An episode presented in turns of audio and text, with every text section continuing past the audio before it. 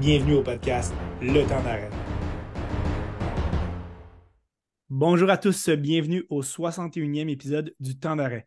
Aujourd'hui, on parle de la saison 2023 des Alouettes de Montréal et de la Ligue canadienne.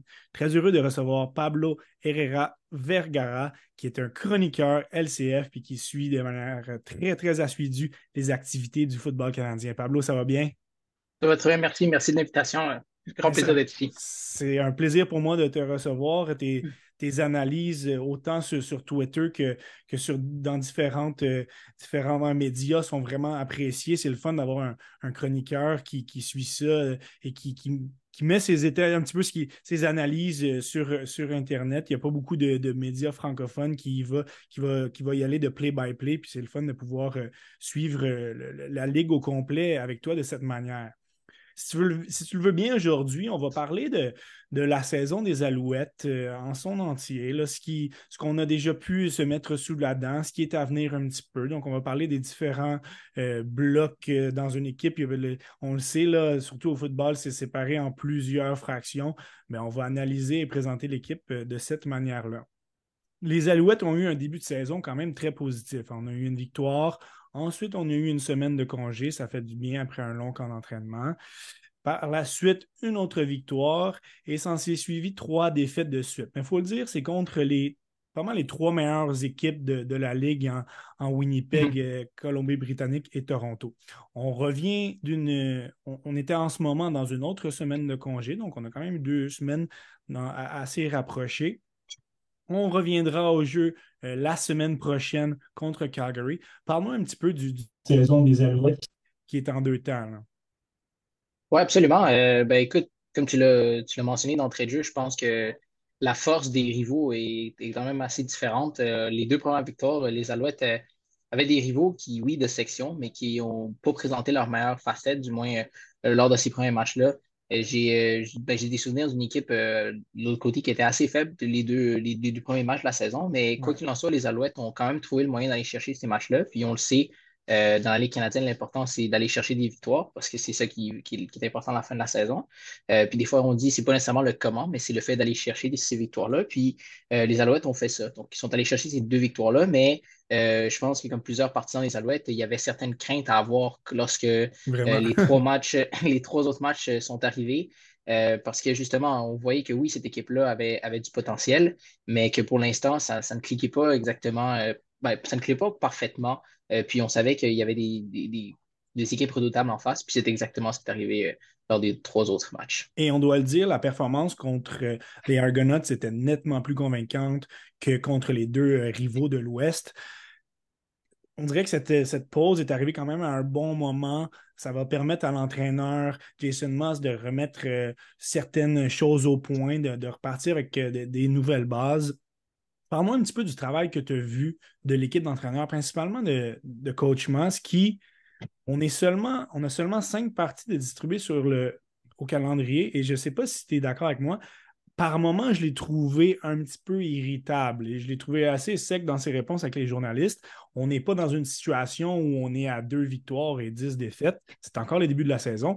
De mon côté, je trouvais ça un petit peu tôt pour être mhm. euh, un petit peu à prendre avec des pincettes. Je pense que ça a été mhm. ça pendant quelques, quelques semaines avec, euh, avec Coach mhm. Moss. Et effectivement, les, performances de l'équipe ne faisaient pas nécessairement en sorte que tout était joyeux autour de l'équipe, mais je serais curieux d'avoir ta perception. Ben, ce qu'il faut savoir à la base, c'est que Coach Moss, euh, c'est un entraîneur assez intense. Hein. Puis on l'a vu lors de son passage à Edmonton, c'était monsieur qui cassait des casques d'écoute.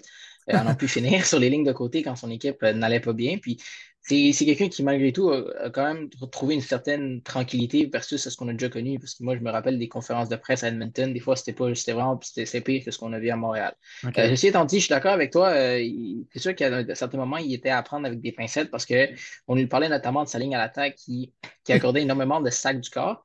Euh, puis, on, je pense qu'on aura l'occasion d'en reparler, la ligne à l'attaque. Mais, mais, mais, mais, dans son ensemble, c'est que moi, ce que j'ai trouvé, c'est qu'il n'y a jamais vraiment envoyer ses joueurs sous l'autobus, si on veut. Puis, euh, il a vraiment pris le blanc par rapport à tout ce qui se passait au niveau communication. Il a parlé énormément de communication, mais les journalistes, évidemment, leur travail, c'est poser des questions par rapport à ce qui n'allait pas. Puis la protection sur Cody Fajardo, c'est toujours un sujet d'actualité, même encore aujourd'hui. Donc, c'est normal que les journalistes lui posent la question.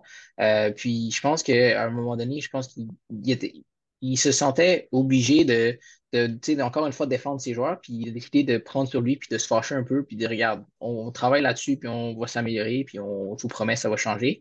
Euh, mais, mais je pense que de façon générale, je pense que c'est correct. J'ai pas de, de problème avec ça. J'ai pas de problème avec ça tant que, comme, tant que ça reste contrôlé, tant que ça reste comme c'est en ce moment, parce que on sait que c'est un entraîneur, évidemment, qui, est extrêmement exigeant envers ses joueurs, mais qui en même temps est capable de reconnaître l'effort, euh, comme il l'a fait après quelques, quelques défaites, notamment les, deux dernières. Lançons-nous directement dans l'analyse des, deux sphères de, l'équipe, hein, l'attaque et, la défense. Commençons avec l'attaque et le travail de Cody Fajardo dans les, cinq premières parties qu'il a disputées. Quelques statistiques, là, en, bref, c'est 1400 verges par la passe, un pourcentage d'efficacité de 60,2 de passes complétées, 5 touchés, 3 interceptions. On a vu quand même plusieurs longs jeux réussis, euh, sont plus loin de 69 verges. Donc, on a vu des beaux flashs. C'est sûr, on en parlera juste après le travail de Fajardo. Le travail mhm. de sa ligne offensive ne l'a pas aidé, mais on a vu quand même des belles choses pour, euh, du côté de Fajardo qui, de plus en plus, risque d'être à l'aise dans ce système de jeu-là. Absolument, puis surtout qu'il travaille avec, euh, avec Jason Moss depuis quelques années maintenant, c'était son coordonnateur offensif en Saskatchewan.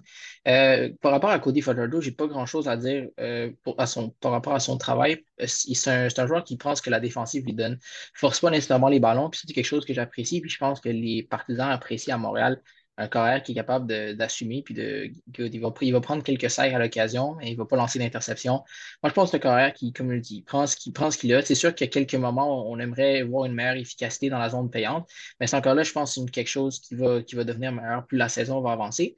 Euh, mais par rapport à Fajardo, la, seule, la seule chose que je peux lui reprocher, c'est que moi, ce que je trouve, c'est qu'il recule énormément dans sa zone de protection lorsqu'il euh, reçoit le ballon. Euh, puis, on, comme, je l'ai dit tantôt, on aura la chance de reparler de la ligne à l'attaque, mais euh, au, niveau, au niveau de Cody Fajardo en tant que, en, tant que carré, en tant que joueur, tu ne peux pas reculer diverges dans ta zone de protection parce que tes bloqueurs n'ont pas, pas nécessairement la, vitesse pour aller chercher euh, que ce soit des demi-défensifs ou des secondaires qui arrivent sur les côtés, puis d'aller justement les retenir pour qu'ils ne se rendent pas à divers. Donc, ça, c'est beaucoup plus difficile à faire. Euh, mais, mais, mis à part ça, je pense que c'est un. Je pense qu'il fait, il fait ce qu'il a à faire pour l'instant. Puis euh, moi, ce que j'aime par rapport à Cody Fajardo, c'est que c'est un joueur qui est vraiment, qui, qui est vraiment dédié à l'équipe. Puis, euh, on peut revenir à, Trevor Harris de l'an passé, parce que j'ai jamais été un grand partisan de Trevor Harris personnellement. Moi non plus. Euh, oui, c'est un corps arrière qui est extrêmement efficace, lance pour à peu près 70% de ses passes à tous les matchs, mais c'est pas le joueur qui, lors des moments importants, va être capable de justement passer à un autre niveau, puis emmener l'équipe sur ses épaules, puis sentir vraiment comme un leadership dans une équipe. Puis, moi, je pense que Cody Fajardo est réussi ça. Là où Cody Fajardo va se rendre, les Alouettes vont se rendre. Puis, j'ai l'impression que ça pourrait payer en séries éliminatoires. on est encore tôt. Euh, mais si si les Alouettes réussissent à, rentrer en séries éliminatoires, j'ai l'impression que euh, le, facteur Cody Fajardo pourrait être assez important pour les Alouettes. Puis, on sait quelqu'un qui progresse énormément. L'an passé, saison difficile, ben, énormément de blessures dans son cas. Euh, donc, euh, moi, je n'ai pas, pas à le reprocher pour ça. On, en pourra parler de, la gestion de Craig Dickinson, mais oui. J'aime le point que tu as, que as amené sur le fait que Fajardo reculait. On, va faire une transition en même mm-hmm. temps avec le travail de la ligne offensive c'est jamais 100% la faute des, des cinq bonhommes qui sont là, qui, mhm. font leur travail. Oui, ils sont responsables de, protéger leur carrière, mais lorsqu'il y a un sac du corps, mais peut-être peut qu'à certains moments, on peut regarder le travail du, corps arrière. Et comme tu dis, malgré le fait qu'il a une, feuille presque sans, sans tache, là, euh, mhm. c'est cet petit aspect-là qui fait en sorte que la ligne offensive pourrait bénéficier d'un certain appui s'il reculait un petit peu moins. Parlons mhm. du travail de cette ligne offensive. Comme tu as dit tout à l'heure, c'est pas mal le, point qui fait le plus jaser du côté des Alouettes depuis le début de la saison. Ils sont derniers au niveau des sacs du corps dans la LCF avec 26 sacs. Il y a des équipes qui ont joué un match de plus que, que les Alouettes. Donc, c'est assez, c'est un travail qui est, qui est, assez difficile de leur côté. Et on ne s'attendait pas nécessairement à ça. On, mise une ligne sur une ligne qui a quand même beaucoup d'expérience avec euh, Nick Callender, Lestage, Lawrence, Matt Rice. Donc, mis à part PO Lestage, ce sont des joueurs qui ont, de l'expérience dans la ligue. On sait a quand même le stage est un, bonhomme qui a beaucoup de caractère, qui a un gros profil. Mais ce sont des insuccès à répétition. Ça a très, très mal commencé. C'est un petit peu moins pire dans les dernières semaines. Mais qu'est-ce qui fait en sorte, selon toi, que la ligne a connu autant de ratés depuis le début de la saison? Mais comme tu l'as dit, je pense que c'est un, mélange de facteurs. Euh, il y, a, plusieurs choses qui font en sorte que les Alouettes euh, accordent beaucoup de sacs du corps. La première, c'est, je l'ai mentionné, Cody Fajardo qui recule énormément dans sa zone de protection. Déjà là, il met sa ligne offensive dans le trouble. Euh, le deuxième point, c'est pour moi, c'est William Stenback. Puis il n'y a pas beaucoup de monde qui en ont parlé dans les médias. Puis je pense que c'est un point assez important à amener. William Stenback, mis à part le match contre Toronto, moi, je l'ai trouvé perdu sur le terrain. semble totalement euh, perdu au niveau des stratégies, c'est pas où aller. Euh, une séquence, je me rappelle, contre les Lions en Colombie-Britannique, a foncé euh, dans le derrière de son carrière parce qu'il pensait que c'était une course, alors que c'était une feinte de remise, puis il est parti en train, puis il a fait tomber Fajardo alors que c'était une course du carrière. Donc, énormément. Donc, ça, c'est. Donc, on sait que oui, comme tu l'as mentionné, les cinq joueurs de ligne sont là pour protéger, mais il y a aussi le, porteur de ballon qui doit venir donner un coup d'épaule à l'occasion. Puis stand-back, malheureusement, euh, soit il se trompe de côté, soit il fait le mauvais bloc, soit il va aider la mauvaise personne. ça fait en sorte que justement euh, les, les, joueurs adverses peuvent se rendre à Fajardo. Puis euh, ultimement, je pense que. Non, vas-y, vas-y, finis ton point. Oui, ouais, ben, j'allais juste dire que l'autre point, c'est pour moi, c'est la ligne offensive en tant que telle, parce que oui, on peut parler des autres, mais je pense qu'ils doivent aussi se regarder dans le miroir parce que le jeu au sol ne marche tout simplement pas depuis le début chez les Alouettes, depuis le début de la saison chez les Alouettes de Montréal. Puis souvent, euh, qu'on le veuille ou non, le, football, il y a beaucoup de X, beaucoup de O, mais à un moment donné, c'est du jeu physique. Puis c'est la ligne offensive contre la ligne défensive adverse, puis les Alouettes ne sont pas capables d'aller chercher ces trous-là. Puis euh, c'est deux problèmes, ça, parce que la première, c'est que justement, on se rend compte qu'au niveau physique, les Alouettes se font battre par la ligne défensive adverse. Et en même temps, quand tu es capable de courir avec le ballon, ça donne, ça donne moins de pression à Cody Fajardo, qui est, qui est moins obligé de garder le ballon plus longtemps pour des longues passes, pour aller chercher des plus courtes distances. Donc, pour moi, c'est vraiment un mélange de ces facteurs-là qui font en sorte que les Alouettes accordent énormément de sacs depuis le début de la saison. On est dernier au niveau des, verges au sol par la course. Mm-hmm. Et oui, on peut cibler beaucoup Will Standback. On parlera de son travail euh, en quelques instants, mais ce sont les joueurs qui sont devant lui qui doivent lui, créer des blocs clés, lui créer des brèches que Standback peut euh, exploiter. Mm-hmm. As-tu ciblé, pas pour jeter euh, personne devant l'autobus, mais as-tu ciblé un joueur parmi euh, ceux qu'on a pu voir sur la ligne offensive qui a eu un début de saison un petit peu plus difficile que celui des autres. Euh, si ça passe un petit peu plus du côté gauche au niveau des, des, gardes, des bloqueurs. Mhm. Je serais curieux d'avoir ton. Ouais, ben écoute, euh, il y en a plusieurs qui vont parler de Landon Rice puis de Nick Callender qui se font. Ben, en fait, c'est souvent eux qu'on voit sur les faits saillants se faire. À l'extérieur, ouais. Ouais, exactement, à l'extérieur. Mais pour moi, la, pour moi, ma plus grande déception personnellement, c'est Justin Lawrence, le, joueur de centre, euh, un joueur de centre étoile qui vient de. qui, qui a connu une saison étoile la saison passée à Toronto, exactement. Puis c'est un joueur qui est arrivé à Montréal avec avec de grandes ambitions parce que Sean Jameson est blessé jusqu'à au moins jusqu'à la moitié de la saison. Puis là, on verra ce qui va se passer dans son cas après. Mais pour moi, euh, pour moi, en ce moment, le, centre de la ligne défensive, c'est là que c'est, la ligne offensive, c'est là pour moi le problème en ce moment. On n'est pas capable de justement créer ces brèches-là. Puis comme je l'ai dit, à l'extérieur, je pense que je vais, mettre un peu de blâme aussi sur Fajardo, mais c'est vraiment pour moi Justin Norris au centre qui doit être capable de, non seulement tenir son bloc, mais d'être capable de justement affaisser un joueur, affaisser un, joueur de ligne défensive à, quelques reprises pour que justement Tenback, qui est un, qui est un porteur de ballon plus nord-sud qu'est-ouest, puisse aller chercher ces brèches-là. Euh, puis c'est peut-être une surprise, ça va peut-être être une surprise pour, quelques auditeurs, mais pour moi, c'est Justin Lawrence qui doit euh, définitivement euh, augmenter le niveau, le niveau de son jeu. Puis euh, on le voit, le, le, stand de la ligne, la ligne offensive, il n'y a absolument rien qui passe par là. On est obligé de faire des courses à l'extérieur euh, parce que justement, ça marche pas. Puis c'est ça qui enlève un peu de confiance à Stenback, qui est vraiment habitué à briser des plaqués, mais il faut qu'on lui donne des ouvertures. Et pour le moment, il n'y en, a pas, en a pas en ce moment. Faisons justement cette transition vers le jeu au sol et le travail de, de Will Stenback. On nous, on nous présentait un joueur qui était, qui était plus léger, qui serait probablement plus explosif. On est en train de se demander si on, a dénaturé un, petit peu le joueur qui, qui forcé d'admettre, est, quand même assez décevant depuis le début de la saison. On parle de 224 verges, moyenne de 4,4 verges au sol par course, qui n'est pas mauvais, mais on s'attendait à mieux de son côté. Zéro touché par la course, c'est un, fait quand même assez marquant. Donc, Stanback n'est pas capable de briser les derniers plaqués dans la zone payante pour se rendre jusqu'à dans la zone début. Est-ce que, oui, il y a le travail de la ligne offensive, mais comme tu as dit tout à l'heure, moi, je vois un Will Standback complètement différent. Puis ça ne peut pas juste être en fonction de, sa perte de poids. Qu'est-ce qui se passe selon toi dans, son cœur? Ben, écoute, euh, moi, je, l'avais jamais, je l'avais rare, mais en fait, je l'avais jamais vu autant perdu que le match contre la Colombie-Britannique. Je me demandais même si les Alouettes allaient avoir le courage, parce que c'est vraiment une décision courageuse que ça aurait pris, de le laisser de côté pour le match contre les Argos, puis donner un départ à Walter Fletcher qui euh, semble beaucoup plus confortable, du moins au niveau systématique puis au niveau des blocs.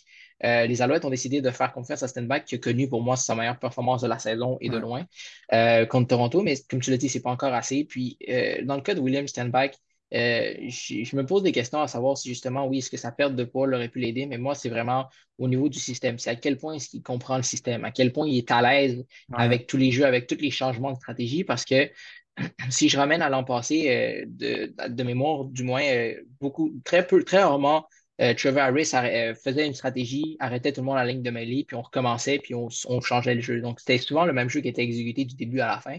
Euh, depuis le début de la saison, Fajardo, plusieurs fois, plusieurs fois dans le match, arrête, arrête, le, donc fait une fausse cadence, regarde la réaction de la défensive, ce qui est une excellente chose pour moi, puis s'ajuste, puis souvent change le jeu. Puis c'est souvent là qu'on voit Stenback qui n'est pas vraiment sûr d'où aller, puis c'est là que les troubles commencent pour lui. Donc, pour moi, euh, c'est au niveau du système aussi. Euh, lui, il a l'aspect physique, mais oui, il est plus rapide, mais pour moi, il faut qu'il doit trouver le moyen de briser des plaqués, puis ça, il le fait moins depuis le début de l'année. Et moi, je pense que c'est tout de suite une question de confiance. Du moment où il va chercher plus de confiance au niveau stratégie, au niveau de OK, je sais où je m'en vais, maintenant, c'est juste de, de faire ce que j'ai à faire, puis de briser des plaqués. Je pense que ça va vraiment changer, puis on va être capable de revoir le stand-back d'antan parce que il est en santé, Stenback. il n'est pas, il pas, pas blessé comme les années dernières. Il faut en profiter. Exactement, il faut en profiter. Puis justement, avant, on disait oui, il se blessait énormément quand il attaquait Nord-Sud, mais c'est vraiment son style de jeu. Donc, s'il a à le faire, il doit devoir le faire à un moment donné parce que, comme je l'ai dit, si, les, si ses contre-performances continuent, je pense que les Alouettes n'auront pas le choix de, se tourner vers Walter Fletcher, du moins pour un match. Non, mais du moins pour un match, qui regarde le match des, de la galerie de presse, voir, OK, c'est ça qu'il faut que je fasse. C'est ça que c'est ça qu'il faut que je fasse en match parce que une chose, c'est de, regarder de la vidéo, mais des fois, ça fait du bien de juste regarder un match en direct de, de, point de vue extérieur. Absolument, pour comprendre ce qui se passe. Et je te rejoins dans, un point que tu as mentionné, que Fayardo va y aller d'un changement de cadence pour, euh, pour analyser ce qu'il ce a devant lui. Selon moi, c'est la base du travail du carrière, d'être capable d'analyser ce qu'il a devant lui. Donc, je te rejoins vraiment quand tu dis que c'est une bonne chose qu'il fait ces changements de cadence-là. Et ça va être à, ça va être à stand-back de s'ajuster. Un, point qui est quand même assez agréable, qu'on n'avait pas beaucoup. Euh, euh, un aspect qu'on n'avait pas beaucoup la chance de se mettre sous la dent dans les dernières années, c'était des courses du corps arrière. Hein. On sait que Trevor Harris mm-hmm. était un, corps arrière qui travaillait beaucoup dans sa pochette. Fayardo est mobile, il a évité des plaqués euh, de manière assez surprenante. Là. on en est même euh, venu entendre des expressions assez incroyables de notre cher Pierre Vercheval. Mm-hmm. C'est quand même un 132 euh, verges par la course, moyenne de 5,5, 3 touchés. Donc, c'est mm-hmm. juste une petite touche qui est agréable d'avoir un carrière qui est capable de sortir de sa pochette et tirer le jeu. Mm-hmm. Euh, du, côté des receveurs de passe, on va se le dire, c'est un two-man show. Euh, c'était envisageable D'où le point que Greg Ellingson et Tyson Philpott étaient absents depuis le début de la saison. Mais là, c'est vraiment, on a, la chance d'avoir sous nos yeux l'émergence de, deux, jeunes receveurs euh, américains. Austin, pas américains, pardon, un américain, un canadien. Austin Mack, 458 verges euh, lui, on le connaissait moins. Kian Julian Grant, qui est avec l'équipe quand même depuis quelques saisons, le Canadien, 415 verges depuis le début de la saison. Les deux ont réussi des longs jeux, 61 pour Austin Mack, euh, Julian Grant, 69 verges. Donc, c'est agréable de voir des joueurs qui sont rapides sur les côtés et il semble avoir une belle chimie euh, avec Fayardo. Parle-moi du travail de ces deux receveurs-là. Ben, écoute, euh, tu l'as mentionné, écoute, pour moi, c'est une surprise. Puis Austin Mack, on l'a connu au camp d'entraînement cette année. Mm. Euh, j'ai l'impression que ce joueur-là va avoir sa chance dans la NFL l'an prochain.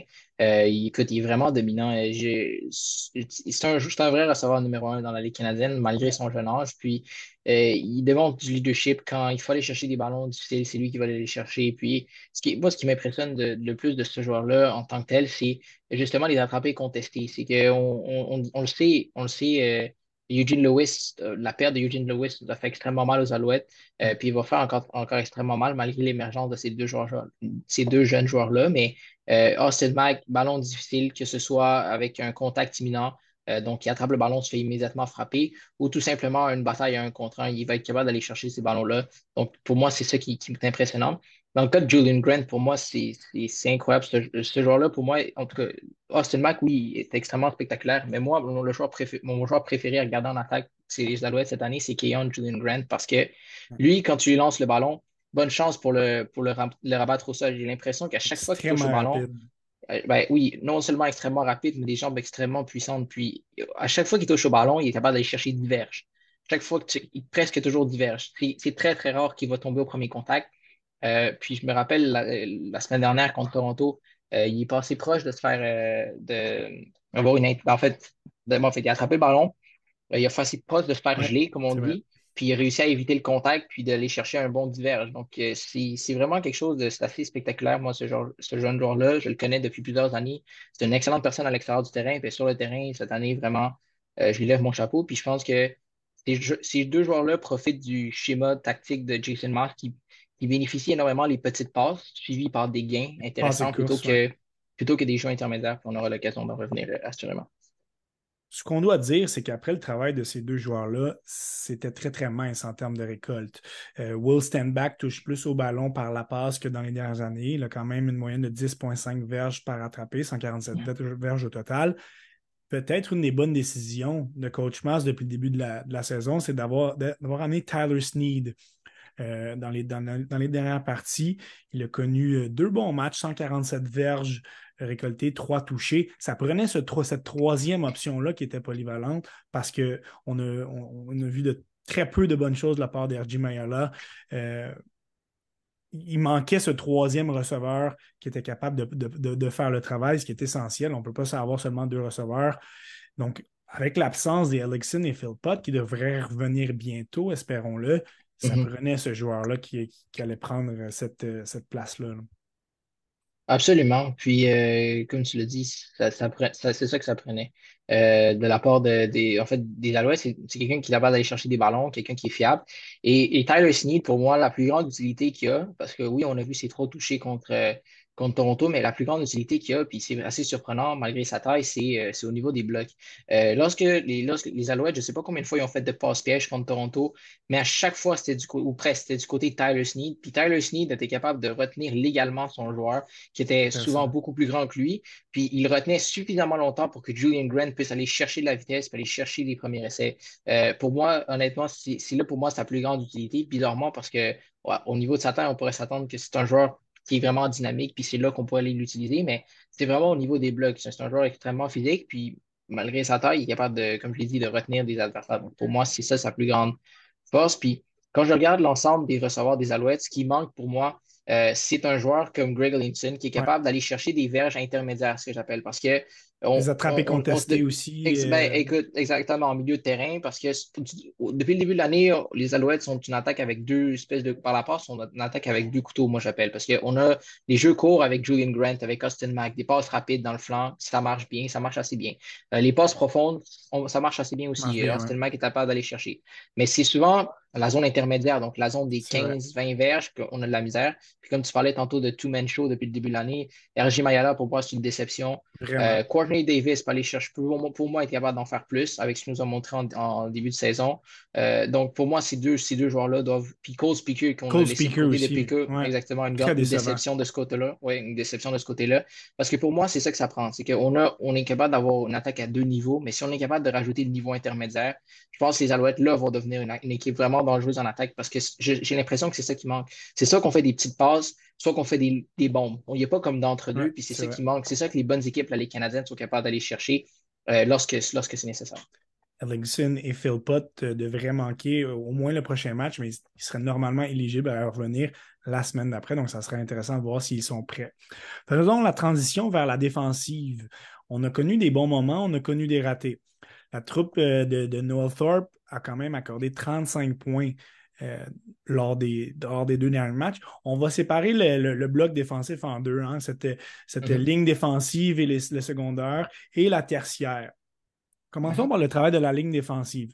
J'ai ciblé quelques points positifs pour ensuite y aller avec des points euh, plus négatifs. Le premier point positif, c'est le travail de Mustapha Johnson, le plaqueur défensif. Trois sacs, 12 plaqués. Jamal Davis, même si on s'attendait à plus aussi, l'ailier défensif, les 12 plaqués sont satisfaisants. On s'attendait à plus qu'un seul sac du corps. Est-ce que c'est un. Est-ce que, somme toute, tu es satisfait du travail de, de ces deux joueurs-là? Euh, de ces deux joueurs-là, en fait, premièrement pour Mustafa Johnson, oui, absolument. Je pense qu'il a, il a continué sur sa belle lancée de l'an Ouais, passé. Puis c'est un joueur qui, euh, tu sais, c'est un joueur qui, euh, qui ressemble un peu à Woody Barron, qui est parti il y a quelques. En qui est rendu à Ottawa maintenant. euh, non, il oui, je pense qu'il est rendu à Ottawa maintenant. Euh, en tout cas, je vais aller vérifier pour ça, là, mais, euh, mais, mais pour ce qui est de, de sa présence, je pense que c'est un joueur qui est un peu dans l'ombre, mais qui fait, un, fait de l'excellent travail. Puis qui va chercher justement, tu sais, pour moi, qui, va, qui est capable de se rendre au carrière. Donc ça, c'est déjà bien.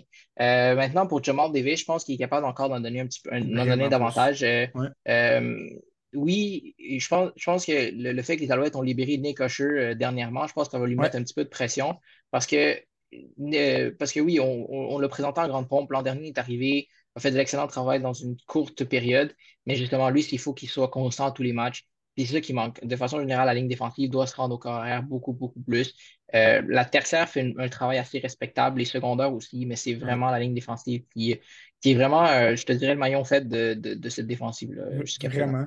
Avant d'en venir justement sur le travail de, de la ligne, dernier point petit positif, le travail des secondaires, tu viens de le dire quand même, Najee Murray qui a fait la transition de demi-défensif à Mhm, secondaire, j'ai trouvé que dans les, dans les premiers matchs, c'était un petit peu plus difficile. Je trouve qu'on a quand même un, bel ajustement. Le 28 plaqués enregistré, une interception. Tyrese Beverett, qui avait démontré de très belles choses l'année passée, fait un sac du corps, 21 plaqués. Euh, Williams, je reste un petit peu plus euh, sur mon, euh, sur mon appétit de son côté. Euh, mais en tant qu'unité, c'est assez positif au niveau des secondaires. Euh, écoute, les, secondaires, vraiment, là, on, s'attend à ce que, surtout à Avery Williams, qui arrête le jeu au sol. Puis, euh, j'ai un peu sourcillé quand tu as parlé justement de s'attendait un petit peu plus. C'est peut-être pas le joueur que tu vas regarder dans les, dans les, statistiques puis tu vas dire, ouais, ce gars-là, il a fait le plaqué. Mais pour moi, Avery Williams, c'est vraiment la, la, la pièce clé depuis le début de l'année dans la défense des Alouettes parce que il- moi, je le trouve, il est toujours bien positionné. Il est toujours bien positionné. Puis souvent, lorsque les courses sont à l'extérieur, c'est le premier joueur à se rendre. Puis c'est lui qui force le, le porteur de ballon à revenir dans le centre, dans les bras de ses coéquipiers. Euh, puis quand, quand il s'agit de punir quelqu'un, il est capable de le faire aussi. Donc, de ce côté-là, je pense que euh, il, il est pas, moi, noté une grande, grande différence avec le départ de Micah Howie, qui est rendu à Calgary maintenant, Ouais, ce lui qui a pris sa place. Euh, mais oui, en effet, pour les autres deux autres secondaires, je pense que de façon générale, on fait un bon travail. On arrête, on est capable de limiter le jeu au sol. Euh, puis encore là, de façon générale, j'ai pas, j'ai pas grand-chose à dire de cette unité-là. Euh, puis on, évidemment, il faut regarder l'unité en général, mais euh, niveau jeu au sol, je pense que c'est assez respectable. Puis euh, c'est encore là, c'est Ouais. d'être capable de, d'arrêter la- l'adversaire puis de les forcer à, à des longs deuxième essais. Je pense que depuis le début de l'année, c'est quand même assez bien réussi de ce côté-là. Tempérer un petit peu ben, ce que je voulais dire. Je m'attendais à. J'avais peut-être des, des, des, très grosses attentes envers Avery OK. Williams. Quant à son profil qui venait de- de- d'Ottawa, il fait du travail Mhm. très honnête, effectivement. Des petits détails parfois qu'on va peut-être Mhm. un petit peu moins remarquer que tu, tu, viens d'analyser qui ont euh, vraiment, vraiment euh, apprécié. Euh, le point négatif de cette défensive-là, puis tu en as parlé, c'était le, c'est le travail de la ligne défensive pour se rendre au carrière. Euh, on avait des statistiques tout simplement inacceptables. On a seulement 7 sacs du corps. On est dernier de la Mhm. CFL. On a libéré Usher récemment qui faisait du travail pas loin euh, d'exécrable. Il avait seulement un sac du corps, mais on ne le voyait pas. On, on dirait qu'il Mhm. n'avait pas la volonté. Euh, C'était loin d'être le joueur d'antan. Depuis, on a fait une belle signature. On, on a confirmé aujourd'hui même l'arrivée de Sean Lemon, qui est un ancien, euh, Mhm. ancien joueur étoile là, euh, avec les, les, les Stampeders. Je pense que ça va venir aider cette, cette unité-là. Mais on parle quand même d'une unité qui a, qui a acc- accordé 99,6 verges au sol par la course. On est au sixième rang à ce niveau-là. Mhm. Euh, Armando Sewell aussi, quatre plaqués seulement en trois parties. Ça peut être, même si ce n'est pas celui qu'on va voir faire le plus de, de- de gros jeux clés, on s'attend à une meilleure euh, production pour arrêter le, le jeu par la, Mhm. par la course de son côté. Donc, parle-moi un petit peu de ce que tu as vu de cette ligne-là et de la manière que Lemon pourrait changer cette, euh, cette brigade-là. là. Ben écoute, pour moi, j'ai de la misère à croire que Sean Lemon n'a pas réussi à se trouver un, euh, de, de- de l'emploi depuis le début de l'année. Peut-être Je que ses suis assommé, honnêtement. étaient Je comprends Ah pas. ben, ses, ses- ses demandes salariales étaient peut-être assez élevées, mais c'est une équipe qui est capable de se le payer, c'est les Alouettes de Montréal, avec euh, le peu d'argent qu'on a eu pour signer les joueurs autonomes. Puis, Ouais. euh, justement, on a dû faire un peu de travail de dernière minute pour aller chercher des joueurs autonomes. Mais euh, du côté de Sean Lemon, je pense qu'il y a encore beaucoup de bon football en lui à donner. Euh, c'est un joueur qui a réussi 14 sacs du corps la saison dernière. C'est énorme pour un joueur de ligne. Ouais. Puis, euh, honnêtement, c'est un joueur tout étoile la saison dernière dans la Ligue canadienne. Puis, j'ai- comme je dis, j'ai vraiment de la misère à croire que les Lions l'ont laissé partir en début de saison. Mm. Euh, mais, mais écoute, les Alouettes s'en plaindront pas. Puis je pense que au-delà du, au-delà de ce qu'il peut apporter sur le terrain, moi, c'est pour moi ce qu'il peut apporter au niveau d'un peu d'un réveil, un peu d'un réveil de la ligne défensive, un peu de réveil de l'équipe en général. Parce que Nick. Usher, c'est un joueur extrêmement apprécié au sein du vestiaire. C'est un joueur qui était là depuis longtemps. Euh, c'est un, c'est un ancien coéquipier dans mon. Je sais que Lemon aussi en était un, mais euh, c'était des joueurs qui venaient de- d'Edmonton. Puis on sait que, on sait le lien que Machocha a avec Edmonton. Euh, justement, je pense qu'il y avait, à un certain moment, il y avait beaucoup de joueurs de ligne défensive qui venaient d'Edmonton. Ouais. Le Mike Moore est Un peu parti. trop. Le, le Nick Usher est parti. Là, je pense que ça va être intéressant de voir ce qu'il va amener. J'ai hâte de le voir sur le terrain, en fait. J'ai juste vraiment hâte de le voir sur le terrain, Ouais. voir ce qui va arriver. Puis lui, ce qui est intéressant, c'est qu'il a un objectif en tête euh, d'aller chercher les 100 sacs du corps là, euh, dans sa carrière. Donc, je pense que ça va être, ça va être assez, ça va être assez intéressant à suivre ce, ce dossier-là, puis de voir à quel point il va avoir un impact. Mais je suis vraiment content de son acquisition, puis j'ai hâte de voir. Puis moi, je, je, je te le dis à toi, là, mais euh, l'autre joueur que j'aurais aimé ça voir aller, que les Alouettes aillent chercher, c'est Derek Dennis, le- le- le- Oui. l'excellent joueur de ligne. euh, Ouais, qui, euh, qui- qui- écoute, pour moi, j'ai de la misère à croire aussi qu'on n'y a pas, on a pas trouvé de- d'emploi dans la Ligue canadienne. Supposément qu'il a pris sa retraite, mais dans la Ligue canadienne, une retraite, ça ne dure jamais longtemps. Donc, non, moi, j'ai hâte de voir, j'ai hâte de voir ce qui va se passer dans ce dossier aussi. Là. Mais de pour le voir, très hâte aussi de voir mhm, Lemon qui, qui risque, euh, comme tu l'as dit, de dynamiser cette équipe. Parlons du travail de la tertiaire. Plusieurs points positifs.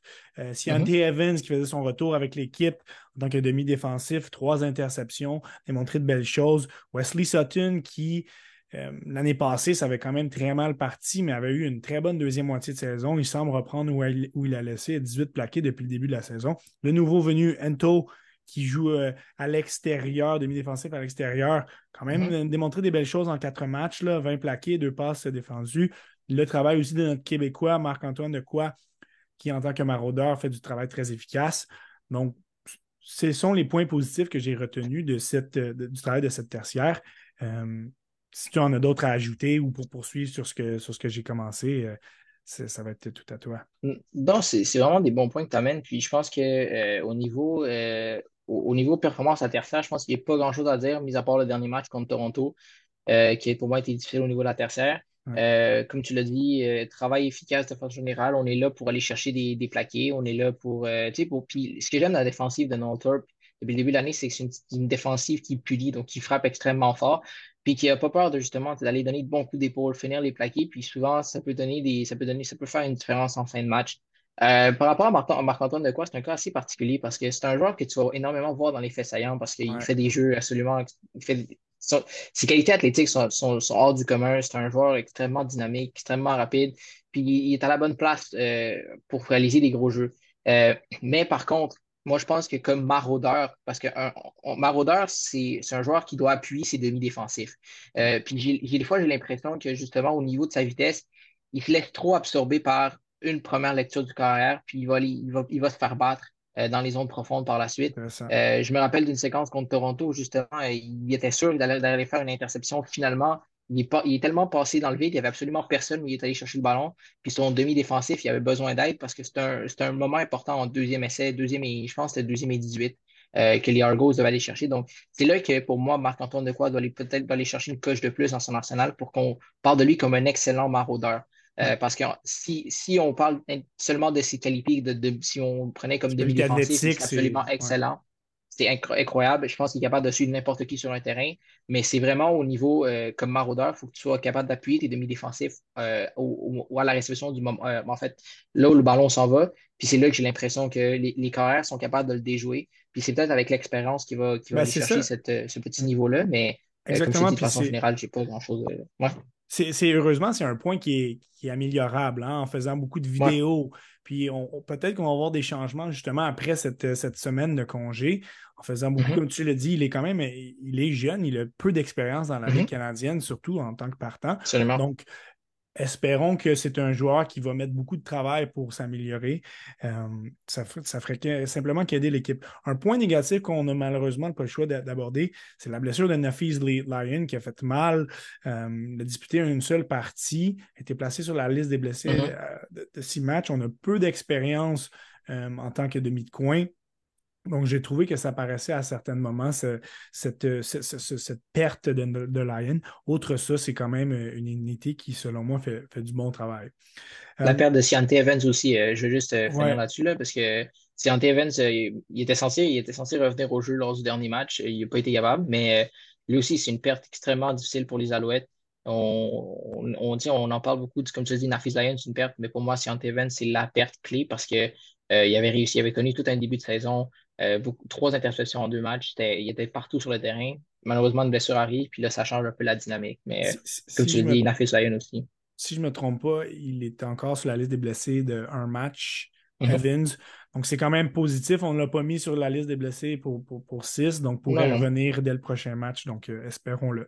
Parlons du travail quand même très positif des unités spéciales. Je pense que s'il y a une, mhm. une unité qui fait qui est, pratiquement euh, sans, sans, tâche, c'est les unités spéciales. David Côté, qui est extrêmement précis depuis le début de la saison, 12 en 13. Joseph Zema, qui, qui a une jambe, on dirait qu'il n'a jamais eu une jambe aussi puissante, avec des moyennes de 48,9 par dégagement.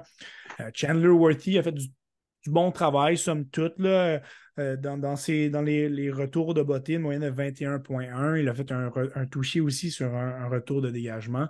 Donc, dans son ensemble, peut-être que on pourrait avoir un petit peu plus d'explosion de Worthy, mais on peut, on peut qu'être satisfait du travail des unités spéciales de la troupe de, Byron Archambault qui semble bien diriger cette, unité-là.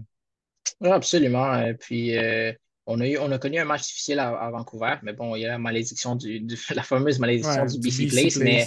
Mais euh, non, non, écoute, non, non, mais à part ça, je pense que comme tu l'as dit, on était, moi, le mot que j'utilisais, c'est efficace. On, on perd, on perd rarement la bataille du positionnement sur le terrain au niveau des unités spéciales. Puis ça, c'est quelque chose d'assez positif euh, depuis le début de l'année. Moi, je pense que Joseph Zema, c'est un joueur sous-estimé dans la Ligue canadienne euh, parce qu'on a tellement de batteurs australiens dans la Ligue canadienne dans le cours des dernières années. Puis on disait, ah, c'est un, un, un, de ceux-là, mais pour moi, il est plus que seulement un joueur qu'on est obligé de mettre euh, sur la formation partante. Pour moi, c'est un excellent batteur. Euh, puis il est capable, moi, ce que je trouve intéressant avec Zema, c'est qu'on a l'impression qu'il va botter d'un côté, puis à la dernière seconde, change l'angle de son pied, puis il est capable d'aller chercher une certaine puissance de l'autre côté. Donc, euh, non, puis le travail de couverture très bon aussi. Mm. Euh, mais comme je te dis, Worthy, on pourrait peut-être aller chercher une coche de plus au niveau de, son explosion. quand on regarde ce que Mario Alford est capable de faire en Saskatchewan, euh, les, gens, les gens morales ont hâte que Worthy se réveille parce que.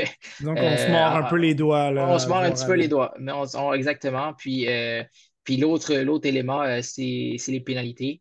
Et pénalité spéciale au niveau des pénalités de retenue. Ça, ça fait extrêmement mal aux Alouettes. Puis, juste pénalité en général. premier match de la saison contre Ottawa, euh, retour de toucher annulé parce qu'il y avait hors-jeu sur la ligne défensive. Contre, contre la Colombie-Britannique, énormément de retours annulés parce qu'il y avait des pénalités de retenue. Puis, c'est pour moi, c'est la pénalité la plus coûteuse dans la Ligue canadienne parce que euh, non seulement tu annules le retour, tout le retour qui a été fait, mais en plus, tu pars du point où le joueur a attrapé le ballon et tu recules le diverge. Donc, euh, ça fait une pénalité de beaucoup, beaucoup, beaucoup de verges. Alors que oui, sur la feuille de match, ça va être écrit diverge, mais en réalité, c'est au moins tu multiplies ça par quatre chaque fois que tu touche le ballon si on faisait un, petit résumé de tout ce qu'on vient de dire, on pourrait facilement cibler deux perspectives pour améliorer l'équipe pour le restant de la saison.